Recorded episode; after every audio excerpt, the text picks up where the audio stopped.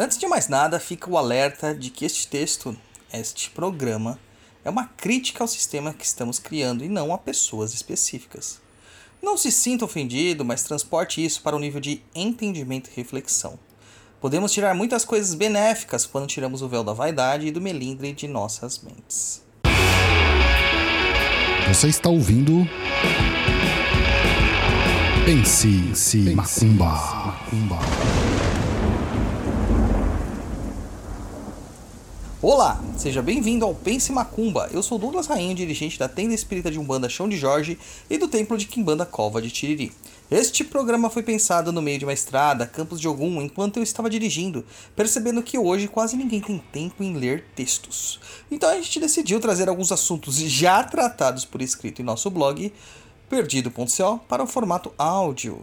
E se você quiser conhecer mais do nosso trabalho, nos siga em www.perdido.co ou no instagram.com.br douglasrainho7. Além disso, temos o TikTok e o Instagram do Papo da Cruz, o melhor e maior podcast de macumbaria do mundo e do plano espiritual também. E neste programa nós vamos falar sobre doutoramento em Umbanda. Vamos lá.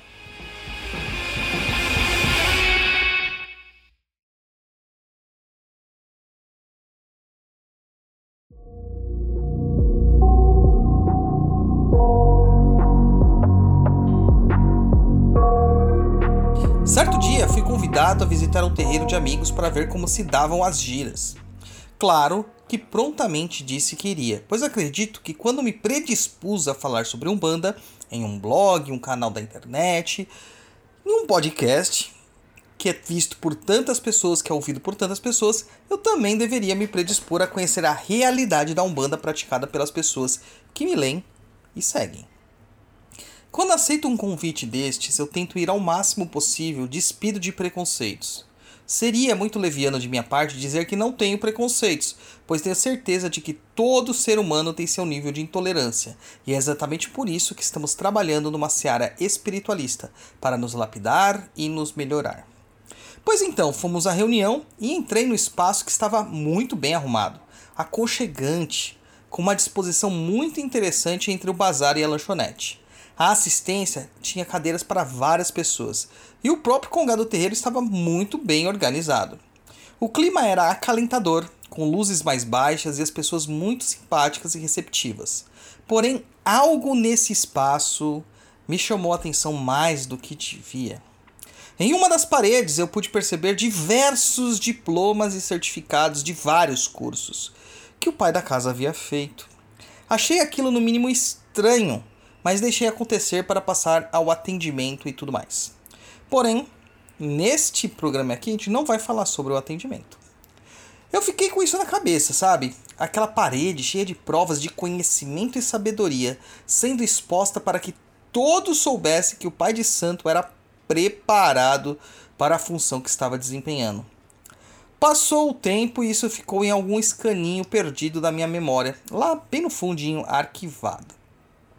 Então, depois de um tempo, dentro das minhas andanças pela internet, me enviaram um convite para ver um blog sobre Umbanda, que prometia falar sobre diversas vertentes. Claro que, como um blogueiro de mesma temática, quis conhecer, pois acredito que quanto mais meios de divulgação sobre a nossa religião, melhor é divulgada a Umbanda. Porém, o que me chamou a atenção foi o fato de, na barra lateral, o autor do blog exibir também diversos diplomas e certificados de cursos que havia feito. Na hora lembrei do terreiro que havia visitado e da parede forrada de certificados, e isto me levou a uma reflexão. Será que na Umbanda dos nossos tempos é necessário e fundamental provar capacitação técnica para exercer a religião?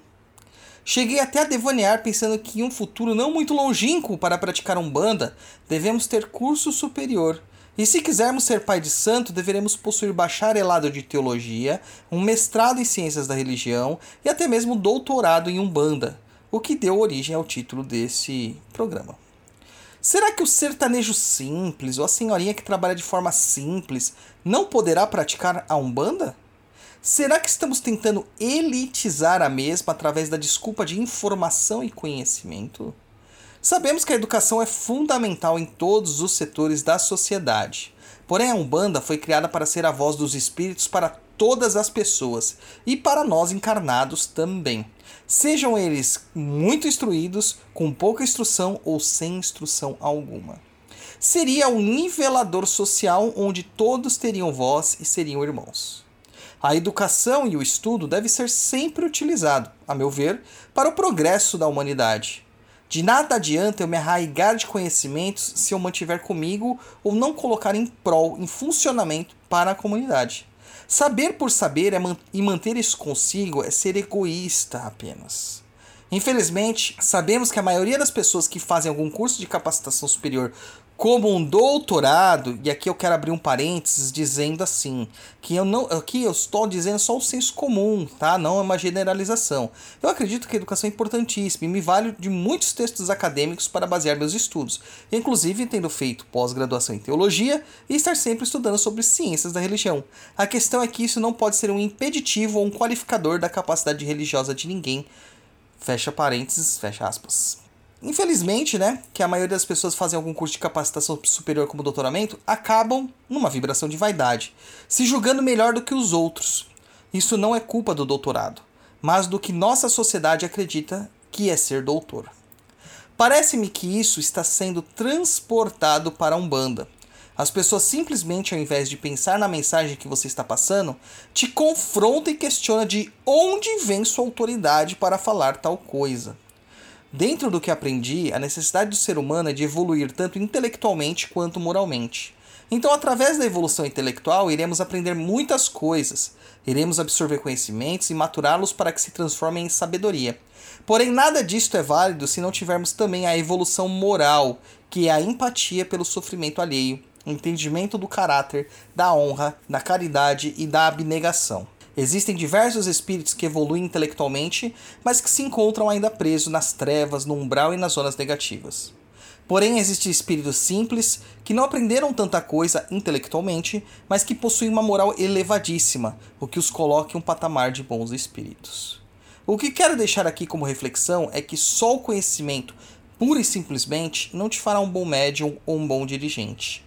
Até entendo que esses exemplos que citei no decorrer do texto devem ter sido feitos para dar credibilidade ao trabalho que vem sendo realizado.